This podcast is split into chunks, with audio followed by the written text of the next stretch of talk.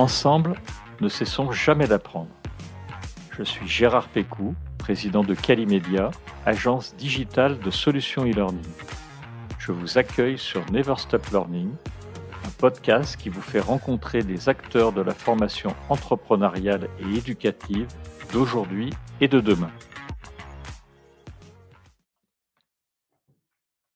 Bienvenue à nos auditeurs sur ce nouvel épisode du podcast euh, Never Stop Learning. Bon nombre d'entre vous ont sûrement déjà reconnu l'invité d'aujourd'hui puisque il est déjà intervenu pour nous parler des trois dimensions de l'hybridation de la formation dans l'épisode 10 de ce podcast. Un épisode qui fut d'ailleurs vraiment captivant et si vous ne l'avez pas écouté, je vous conseille vivement de le découvrir. C'est en partie pour cela que je n'ai pas résisté à inviter une nouvelle fois Philippe Lacroix, qui est un pilier de la formation professionnelle française, et je suis très heureux que tu aies accepté cette invitation. Bonjour Philippe. Bonjour Gérard, bonjour à tous ceux qui nous écoutent. Philippe, aujourd'hui on va parler de ton livre Neurolearning, les neurosciences au service de la formation que tu as coécrit avec Nadia Medjad et Philippe Gilles et qui est édité aux éditions Erol. Et comme on a déjà présenté ton parcours dans l'épisode 10, je te propose plutôt qu'on introduise cet épisode par les raisons qui vous ont poussé tous les trois à coécrire ce livre. Et euh, je vais reprendre euh, quelque chose qui est dans l'introduction du livre avec une phrase, c'est que vous avez écrit La science du cerveau a connu une progression sans précédent ces 20 dernières années. Les découvertes sur le cerveau sont très difficilement accessibles car il y a d'innombrables publications qui sont surtout destinées aux scientifiques. Est-ce que la volonté principale, c'était de rendre accessibles des informations sur le cerveau quand vous avez écrit ce livre?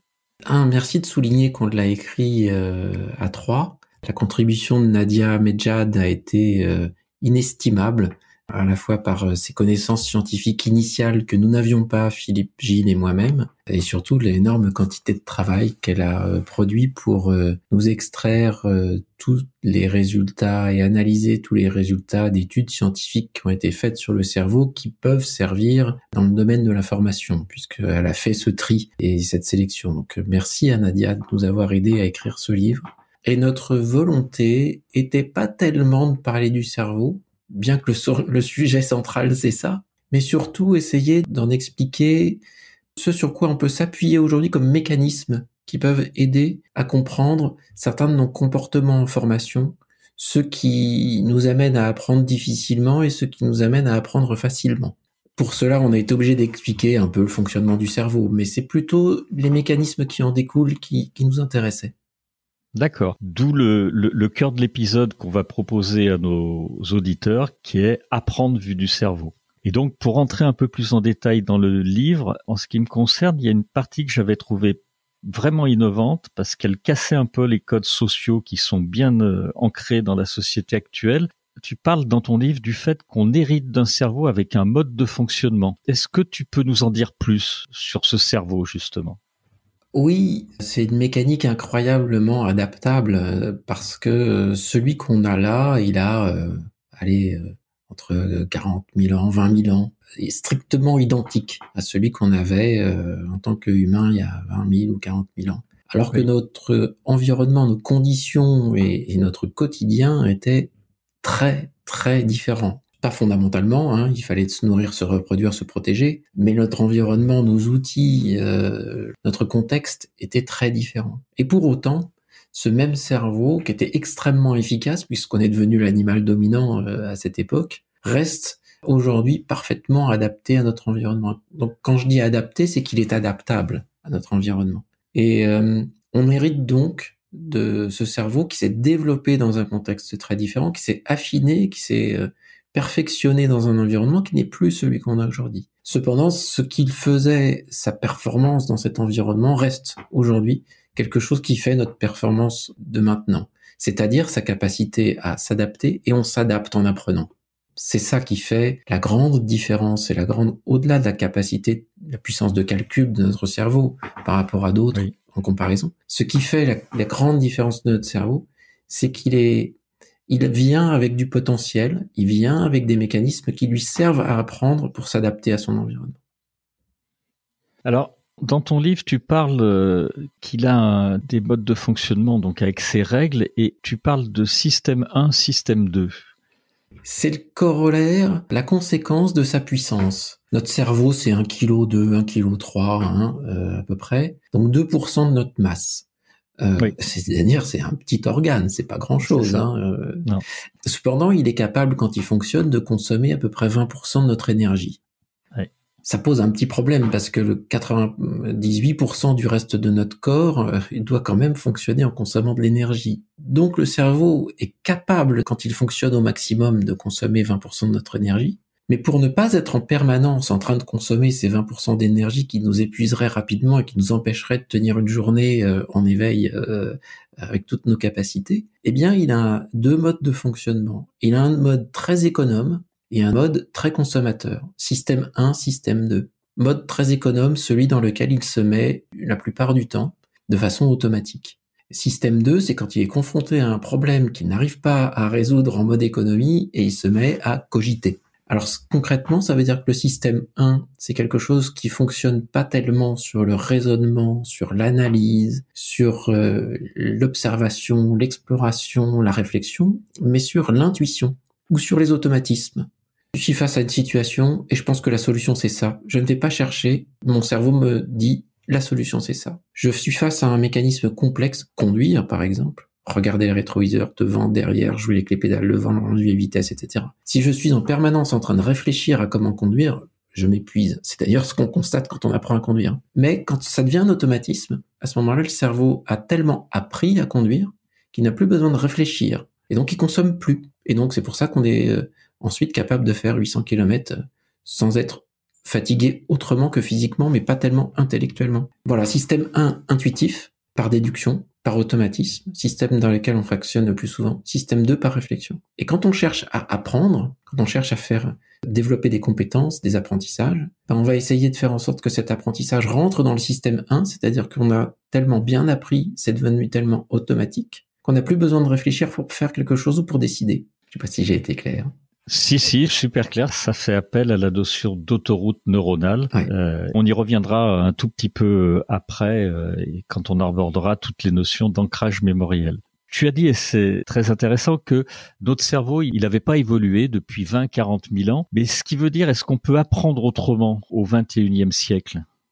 Alors bien évidemment parce que notre terrain de jeu il est quand même euh, beaucoup très plus différent. Riche, très différent. Et puis euh, nos outils pour apprendre, nos institutions pour apprendre, on bénéficie finalement à titre individuel de tout le potentiel de l'humanité, alors que précédemment on bénéficiait à titre individuel du potentiel de ses voisins de sa petite famille, de sa petite tribu. Aujourd'hui, on est accessible sous forme de véhicules à transporter de l'information et de la connaissance euh, extrêmement riche et à toutes les informations et toutes les connaissances qui existent aujourd'hui. Notre salle de classe est infinie et elle peut prendre des formes complètement différentes de l'apprentissage qu'on avait par transmission mammifère et par apprentissage par essai-erreur dans notre environnement.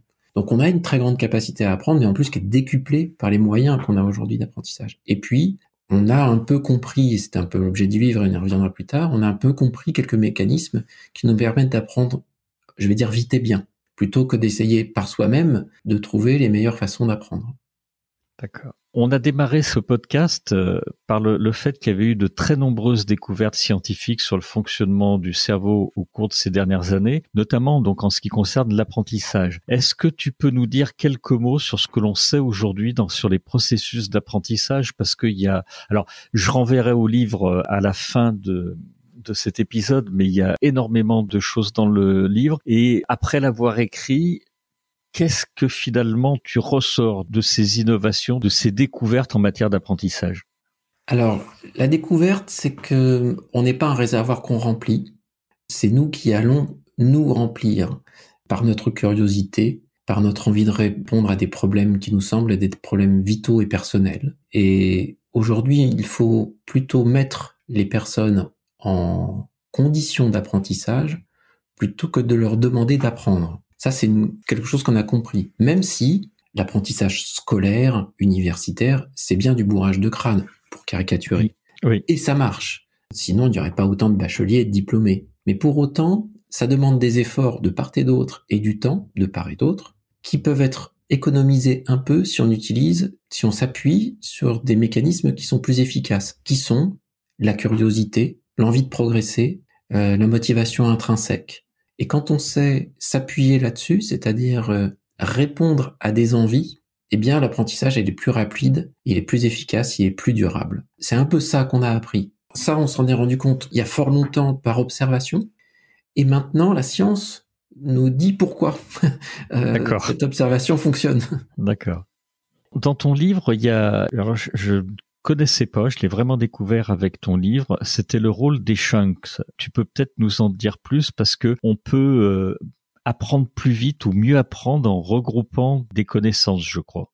Exactement. En fait, on a besoin de jouer mentalement avec des notions et des concepts pour bien en faire le tour bien les, assembler, bien les associer, bien en faire des catégories, parce que dans la première phase, je vais pas faire un cours scientifique, un, j'en suis incapable, et puis c'est inintéressant. Mais pour simplifier, pour bien comprendre, apprendre, mémoriser, il faut qu'on analyse ce qui est l'information nouvelle qu'on doit intégrer. Et ça, on a besoin de la resituer dans un contexte, de la mettre en relation avec un, ce qui est déjà acquis et les nouvelles choses à acquérir. Donc fonctionner en chunk, c'est-à-dire que si j'ai 10 choses à apprendre, on va le découper en deux ou trois paquets d'informations. On va me donner le premier paquet, on va me l'expliquer. Maintenant, on va me faire faire un petit exercice pour que je puisse voir quelles sont les interactions, les relations entre ces informations, comment elles s'assemblent, s'ajustent, quelles sont les dépendances, quelles sont euh, les plus importantes, les moins importantes. Et quand c'est fait, ça devient une notion complexe avec laquelle je peux jouer. Et on en ajoute un autre paquet d'informations ça fait deux notions complexes que je peux assembler, et ainsi de suite jusqu'à temps que tout ce que j'avais besoin d'apprendre sur un sujet me soit acquis. Alors que si on m'avait tout donné d'un coup, eh bien j'aurais été incapable de les analyser, de les classifier, parce que ma capacité, ma mémoire de travail, qui me permet de jongler avec tout ça, d'observer, de combiner, de voir ce que ça donne, etc., ma mémoire de travail est assez limitée. À partir du moment où je la, remplis trop, eh bien je suis euh, incapable de jongler avec tout ça. Hein, comme euh, si on veut reprendre la métaphore du jonglage, trois quatre balles je m'en sors, plus je ne sais pas gérer. L'information nouvelle, c'est pareil, il faut la découper en petits paquets et je pourrais jongler avec et donc me l'approprier plus facilement. D'accord. On va parler euh, des neuromythes qui sont euh, une petite partie de ton livre, mais qui sont très intéressants parce que on en a démonté quelques-uns déjà dans ce podcast et ça va me permettre de te reposer une question sur la plasticité neuronale c'est presque un neuromythe. Je crois que tu le cites pas dans ton livre, celui-là, mais la plasticité neuronale, tu confirmes que c'est un mythe qu'on peut pas apprendre euh, après euh, X années et que en fait, euh, on peut continuer à apprendre à tout âge. Oui, c'est un, c'est le troisième des neuromythes du livre. Ah, c'est le troisième, je, l'avais oublié. je suis euh, désolé. Qu'on peut résumer en disant tout se joue dans la petite enfance. Ouais, c'est ça, voilà, exact, tu le décris. Alors tout non, beaucoup oui se joue dans la petite enfance, mais oh, fort heureusement tout non. Et on avait une croyance effectivement que bah, comme on apprend tellement vite à 3 et à 6 ans et qu'après on a l'impression de moins apprendre ou que l'apprentissage soit moins facile, ça finissait par s'arrêter, qu'on ne pouvait plus apprendre. Alors, il y a deux, deux éléments qui donnent cette impression, hein, ce neuromythe. Un, c'est effectivement que entre 3-6 ans ou jusqu'à 12 ans, on apprend extrêmement facilement et extrêmement vite, et en plus avec beaucoup de plaisir. Puis après, on utilise plus ce qu'on a appris et on apprend moins de choses. Ça, c'est vrai aussi, jusqu'à 18-20 ans. Puis après, quand on rentre en général dans le monde professionnel, on utilise ce qu'on a appris et on est moins enclin ou sollicité à apprendre de nouvelles choses.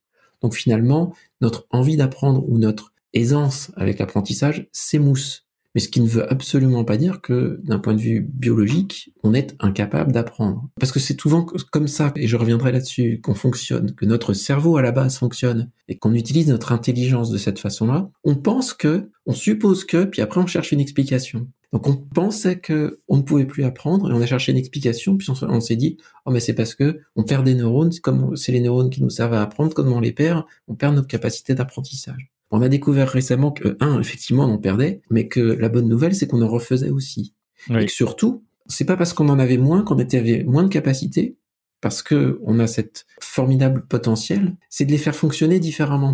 Donc, quand on en a, quand on en a beaucoup, c'est super facile de les faire fonctionner. Quand on en a moins, Bah, il faut juste les faire fonctionner un peu différemment pour conserver une capacité suffisante à être capable d'apprendre tout au long de la vie. C'est ce qui explique, à ton avis, les neuromythes, c'est-à-dire qu'on comprend pas quelquefois et on cherche à, à, rationaliser tout ça, quitte à créer des choses que la science va découvrir inexactes?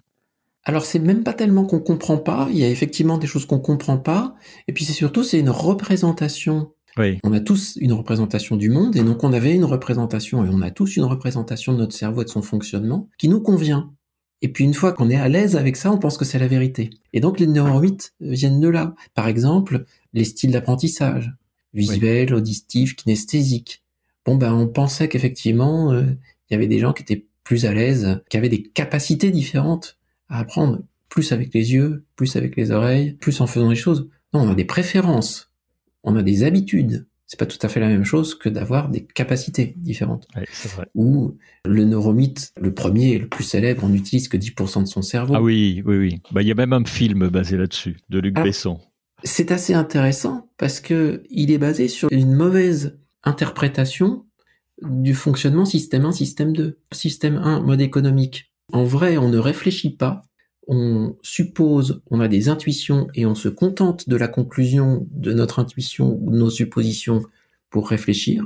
Puis après, on se rend compte qu'effectivement, si on avait passé un peu plus de temps ou qu'on y avait passé un peu plus d'énergie ou de concentration, on aurait trouvé autre chose comme explication, comme solution. Et donc on se dit, ah mais quand on fait des efforts, on peut sortir un peu plus de notre cerveau. Bah oui, c'est comme ça qu'il fonctionne. Système 1, il se repose, système 2, il réfléchit. Et donc, on en a déduit qu'on avait des capacités qu'on pouvait mobiliser ou insoupçonner, qu'on pouvait débloquer dans notre cerveau. Bah non. Je suis d'accord. Il y a un neuromythe aussi, alors que j'ai entendu. Alors je ne sais pas si c'est parce que j'y prêtais plus attention parce que je reprenais un peu la lecture de ton livre, mais c'est la, théorie des trois cerveaux que j'ai réentendu euh, notamment sur des grandes chaînes de radio où les gens affirmaient qu'on avait euh, trois cerveaux bien distincts, euh, en commençant par le, le cerveau reptilien. Ça, tu confirmes, Philippe, que ça fait partie des neuromythes? Ah oui, ça fait partie des neuromythes parce que euh, on a confondu euh, l'évolution de Darwin et les branches des animaux et des êtres vivants euh, auxquels on est rattaché avec euh, un héritage historique euh, et une évolution, un empilement de nos différents cerveaux historiquement. C'est faux. On a effectivement dans le cerveau des zones qui fonctionnent de façon parfaitement automatique et qu'on ne peut pas commander. Et heureusement pour nous. Et heureusement pour nous. On a des zones du cerveau qui ont certaines fonctionnalités et d'autres qu'on peut commander. Et puis on a des zones du cerveau qui nous rendent particulièrement intelligents. Mais on a confondu un petit peu géographie du cerveau, historique de notre évolution et fonctionnement. Non, on n'a pas de bout de cerveau qui serait similaire au cerveau des reptiles. Dans ton livre euh, également, tu parles des biais cognitifs. Tu m'as dit en off que les, biais cognitifs, ils ne nous plaisaient pas, mais ils existaient quand même et qu'il fallait les connaître euh, pour y faire attention. Est-ce que dans la logique de notre discussion, tu penses que les biais cognitifs, ils sont justement l'une des raisons pour lesquelles les neuromythes existent euh, encore dans la société? Et là, ça va nous amener donc euh, au biais de confirmation. Alors, les biais, on en a vraiment plein. Nos auditeurs peuvent euh, s'y intéresser, c'est passionnant. Après, on tombe un petit peu de l'armoire, c'est-à-dire que on se dit, ben oui, mais c'est vrai que ça aussi, ça me concerne. Ah, mais ça aussi, ça m'est déjà arrivé. Bah, ça aussi, ça me concerne. Les biais, par exemple, les biais de confirmation. J'ai une idée, j'ai euh, une explication à un problème, j'ai une représentation d'un mode de fonctionnement, euh, que ça soit social, économique, euh, humain, peu importe, mécanique, et je pense que c'est ça la vérité, je pense que c'est ça la bonne façon de penser. Même si j'aime la contradiction et la contestation, quand je vais explorer le monde de l'information, le monde de l'information, quand je vais lire des choses, quand on va me parler de choses, quand je vais écouter, si je tombe sur une information qui va dans le sens de ma croyance, ça la renforce. Et aussi bizarre que ça puisse paraître, de façon pas du tout hasardeuse, mais parfaitement induite par notre euh, inconscient, je vais chercher des informations qui vont confirmer ma croyance. Oui. Tout à fait. Et alors, si on en reste sur le biais de confirmation ou, d'autres biais, est-ce que c'est inévitable? Parce que notre cerveau, ben, il est fait comme ça Est-ce qu'on peut l'éviter? Qu'est-ce qu'on peut faire contre ces biais Déjà les connaître peut-être tout simplement, en tous les biais, Tous les biais sont en général, si on analyse bien le résultat d'un biais, a un objectif qui est louable, qui nous est très bénéfique. Il nous permet de rester dans le mode de fonctionnement système 1. Je vais un peu revenir là-dessus hein, parce que c'est c'est vital pour nous d'être dans ce mode de fonctionnement. Sinon, on ne survit pas. On consomme beaucoup trop d'énergie dans le système 2, celui qu'on met en œuvre quand on apprend quelque chose de nouveau, quand on est confronté à un problème qu'on ne sait pas résoudre, ni par nos intuitions, ni par notre observation, qu'il va falloir se mettre à réfléchir intensément. Ce système 2 consomme beaucoup trop. On ne peut pas résoudre tous les problèmes quotidiens. On ne fait que résoudre des problèmes et prendre des décisions du matin au soir. On ne peut pas vivre en étant en permanence dans ce système. Donc tous nos biais cognitifs nous ramènent au système 1 déductif, intuitif. Donc le biais de confirmation est celui qui est le plus évident dans cet élément, c'est qu'effectivement, je pense savoir quelque chose, ça devient une vérité, je ne me pose absolument plus aucunement la question de savoir si il faut se mettre à penser différemment. Donc, re-regarder le monde avec un nouvel œil, réanalyser les choses, essayer de réapprendre de nouvelles informations, etc. Je n'ai pas du tout envie de ça, parce que ça va me demander de l'énergie. Donc, je consolide ma, mon savoir, ce qui m'évite d'y repenser à nouveau. Oui, très important en termes de formation, effectivement, ces notions. C'est pour ça que quand on dit apprendre à apprendre, c'est presque faux la vraie, c'est apprendre à désapprendre. À désapprendre. Parce que ça, être capable de se dire, si je veux apprendre des choses nouvelles, il faut que je sois capable de remettre en cause ce que je sais déjà, puisque les choses évoluent, les choses changent, les processus, les outils, les aides, etc., tout ça change, eh bien, il faut que je sois capable de dire la base de tout, c'est de repartir pratiquement de zéro pour apprendre quelque chose de nouveau. Et d'être curieux pour rebondir sur ce que tu disais il y a quelques, quelques instants. Dans cette euh, troisième partie, si tu en es d'accord, j'avais quelques questions sur euh, l'ancrage mémoriel. Pour développer l'ancrage mémoriel et afin que les connaissances euh, acquises perdurent dans le temps, quels seraient ton ou tes conseils? Parce que dans, en formation, on a besoin de faire en sorte que l'information reste le, plus longtemps possible. C'est un des enjeux pour tous les formateurs. Et, quels seraient tes conseils euh, à toi? Je crois que dans ton livre, tu parles vraiment, c'est un point important, c'est l'attention. Et puis, euh, tu pourrais nous dire deux mots sur la loi de Hibb. Oui. Ce qu'il faut bien savoir, c'est que notre cerveau est, alors, il est très complexe, hein. il est découpé en plein de zones qui ont des fonctionnements différents, mais grosso modo, ce qui lui donne ces formidables capacités, c'est les neurones et les synapses. Je vais donner juste quelques chiffres, on va comprendre. On a à peu près entre 80 et 100 milliards de neurones dans notre cerveau. Bon, ça peut paraître beaucoup déjà, mais quand on dit que dans un microprocesseur aujourd'hui, il y a 30 milliards de transistors, on se dit, euh, bon, finalement, ah oui, mais c'est là où on se trompe, c'est qu'un transistor, ça fait 0, 1. C'est-à-dire, ça a une fonction. C'est allumé ou c'est éteint. Un neurone, chez nous, on en a entre 80 et 100 milliards, c'est-à-dire presque deux fois plus. Mais la grande différence, c'est chaque neurone possède à peu près 10 000 connexions aux autres neurones par les synapses. Donc on rentre dans un schéma qui est non pas euh, comparable avec les transistors, parce que chaque transistor fonctionne tout seul. Là, on est avec deux fois plus qui sont connectés avec 10 000 autres, chacun. Donc on a une combinaison possible de fonctionnement des neurones qui est gigantesque. Ça, c'est notre potentiel. Après, quand on apprend quelque chose et qu'on s'en souvient, donc on est capable de le réutiliser sans réfléchir, c'est que on sait mettre en interconnexion les bons neurones via les bons synapses très vite. Et la connexion entre les neurones se fait via les synapses, par des petites fibres qui vont plus ou moins vite. Et plus on fait fonctionner un synapse, et plus il se transforme, et plus il va vite. Donc quand on apprend quelque chose, quand on le mémorise, c'est qu'on va entraîner des connexions neuronales via des synapses qui vont se renforcer et aller de plus en plus vite. Et comme ça va très très vite, eh bien ça veut dire que c'est quasi instantané de retrouver le mécanisme initial, le chemin initial, c'est-à-dire quand je cherche mon chemin pour aller d'un point A à un point B, ça me demande de faire une trace et de faire un effort pour trouver le point B. Si je veux retourner au point A, ça va être beaucoup plus facile parce qu'il suffit que je fasse le chemin à l'envers. La mémorisation, c'est la même chose. Apprendre quelque chose de nouveau, c'est stocker. S'en souvenir, c'est faire le chemin à l'envers. Reprendre l'information pour la réutiliser. Et ce chemin va être quasi instantané et ultra rapide parce qu'on aura entraîné la connexion neuronale via les bons synapses. Donc la répétition espacée, c'est repasser et repasser et repasser sur la même trace pour qu'elle soit durable et rapide. Je sais pas si j'ai C'est superbement clair. C'est d'ailleurs euh, pour moi très très important dans le monde de la formation parce que souvent en fait on fait d'énormes efforts pour délivrer l'information.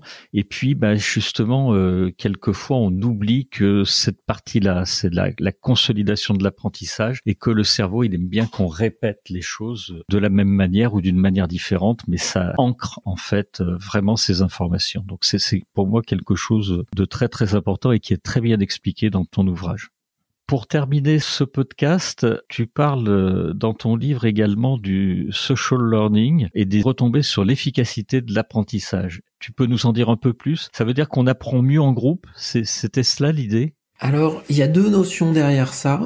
La première, c'est que, et ça c'est une découverte assez récente, c'est qu'on fait plus confiance, on accorde plus d'importance aux personnes qu'on connaît que à l'autorité qu'elles représentent. Et c'est d'actualité je ferai beaucoup plus confiance et j'apporterai plus d'intérêt, donc je serai plus attentif à ce que me dira mon voisin sur la mécanique automobile parce qu'il m'a dépanné un jour avec ses câbles pour faire démarrer ma batterie qui était à plat, qu'à mon garagiste que je ne connais pas s'il me dit oh là là, il y a un bruit bizarre là.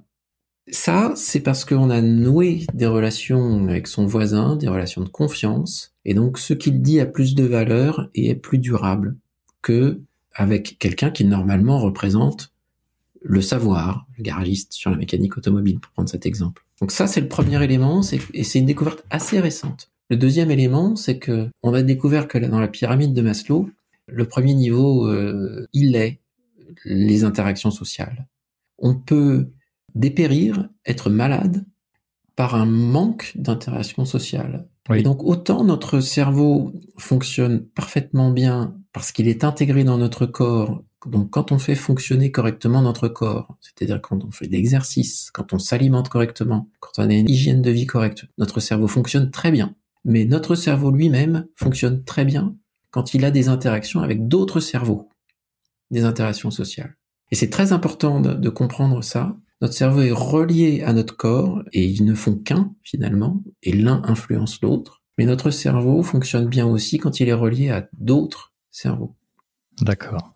Donc, effectivement, en, formation, c'était un petit peu un des problèmes du e-learning tant qu'on n'y intégrait pas une dimension un peu collaborative euh, de groupe, même asynchrone, c'est que de façon seule et isolée, on peut avoir accès à une information parfaitement claire, très didactique, très pédagogique. Si on ne la confronte pas à des interactions avec d'autres personnes, ça marche moins bien. D'où l'utilité du blended learning, des classes virtuelles et de, tout ce qu'on a imaginé autour du digital learning pour le renforcer. Exactement. Alors je te propose qu'on termine ce podcast et que tu nous dises vraiment deux mots sur le rôle des émotions dans l'apprentissage parce que on n'en parle pas beaucoup, un tout petit peu plus euh, ces dernières années, mais comment les, nos émotions peuvent nous aider à mieux apprendre? Alors elles peuvent nous aider d'une façon incroyable, c'est que on a le centre des émotions, l'hippocampe, qui est vraiment de façon très intime lié avec euh, notre zone préfrontale, celle qui réfléchit, notre zone intelligente. Et les deux ont un dialogue permanent. Pour résumer les choses, notre intelligence nous dit ça, je pense que euh, j'ai compris ces deux éléments, ces deux choses-là qui sont intimement liées, le résultat c'est ça. Et puis t'as l'hippocampe qui vient et qui dit ah ouais mais j'avais déjà dans le passé eu une expérience pas très bonne où les origines et le résultat de l'expérience étaient similaires et franchement j'ai pas aimé du tout. C'était très désagréable. Et donc à ce moment-là notre réflexion elle vient être très diminuée voire contestée par le centre des émotions, l'hippocampe. Et à l'inverse quand euh, on est en train de chercher, farfouiller, donner une réflexion, essayer de comprendre quelque chose, quand on dit ah, j'ai l'intuition que c'est ça, j'ai l'intuition que c'est ça, bah, c'est notre centre des émotions qui renvoie un message en disant tu sais là on est proche d'une situation qui avait été vachement bonne, qui m'avait beaucoup plu, vas-y poursuis par là parce que je pense que ça c'est la solution. Ah, et, et, ça, c'est quelque chose qu'on a compris euh, récemment en pouvant observer d'un point de vue fonctionnel avec l'IRM fonctionnel des gens qui avaient des troubles comportement suite à des accidents qui avaient altéré ou pas certaines zones du cerveau et notamment l'hippocampe. On a pu confronter que notre réflexion était liée à nos émotions. Et je vais donner un exemple, mais qui est très d'actualité à trois jours près. On se souvient tous de ce qu'on faisait le 11 septembre. Oui, c'est vrai, c'est vrai. Où on était, ce qu'on hmm. était en train de faire, avec qui on était. Non pas parce que cet événement s'est répété plein de fois, non pas parce que on a entendu en boucle à la radio où on était avec qui on était, c'est pas du tout ça qui a été répété, ça nous est arrivé qu'une seule fois dans notre vie et pourtant on s'en souvient à vie. Eh bien, autant L'espacement répété de l'information va renforcer la trace neuronale qui va devenir durable, qui va devenir un souvenir qu'on va pouvoir utiliser sans effort et instantanément parce que on a fait plusieurs fois ce travail de renforcer la mémoire, autant l'émotion va être quelque chose qui, en ne le faisant qu'une fois, va laisser une trace extrêmement durable dans ce qui vient de se passer. Donc quand on est en train d'apprendre quelque chose, si on le fait avec une émotion neutre, voire une émotion négative, c'est-à-dire tout seul devant son écran s'ennuyant, ça va être difficile que ça laisse une trace dont on aura envie de se souvenir longtemps. Autant quand on passe un super moment très agréable, voire drôle, voire plaisant avec un formateur et des camarades, et eh bien cette émotion positive va nous aider à apprendre plus facilement, plus durablement, avec moins d'efforts. Donc les émotions ont vraiment un rôle important. Et en formation, on peut user de ce mécanisme, utiliser ce mécanisme avec modération, c'est-à-dire en utilisant un ton un peu décalé, en étant volontairement un petit peu humoristique ou surprenant par rapport à une notion qui est compliquée. Alors à pas utiliser tout le temps parce que sinon si on n'a que des émotions positives, tout va se noyer aussi dans, il n'y aura plus de pondération dans les informations importantes. Mais c'est un élément qui est extrêmement important. Un peu comme quand on utilise le storytelling, le storytelling, c'est euh, essayer d'évoquer une histoire qui va plaire à tout le monde. Donc, provoquer des émotions positives. Tout à fait. Je ne peux qu'être d'accord avec toi. On arrive à la fin de ce podcast, Philippe. Je voulais vraiment te remercier pour toutes les informations que tu nous as données. Merci pour cela. Je voulais vraiment remercier nos auditeurs également de nous avoir suivis jusqu'à la fin de ce podcast. Et puis, je voulais surtout rappeler ton livre que je conseille vraiment de lire. C'est Neurolearning, les neurosciences au service de la formation. Ça a été coécrit par Nadia Medjad, Philippe Gilles et toi, Philippe Lacroix, et il est disponible aux éditions Erol. Enfin, il n'est pas disponible, on, peut l'acheter aux éditions. un, un, très très grand merci Philippe pour ton intervention et d'avoir accepté cette invitation sur notre podcast. Eh ben, merci à toi de m'avoir invité à nouveau. C'est toujours un grand plaisir de discuter euh, et avec les auditeurs et avec toi des sujets qui nous passionnent. Un très grand merci Philippe de nouveau. Au revoir. Au revoir, à bientôt.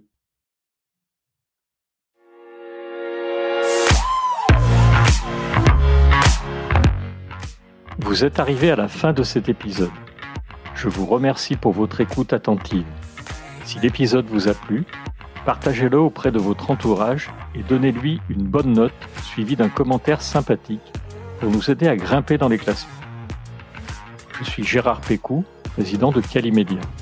Si vous cherchez une solution e-learning, rendez-vous sur calimedia.fr. Notre équipe vous accompagnera avec un très grand plaisir.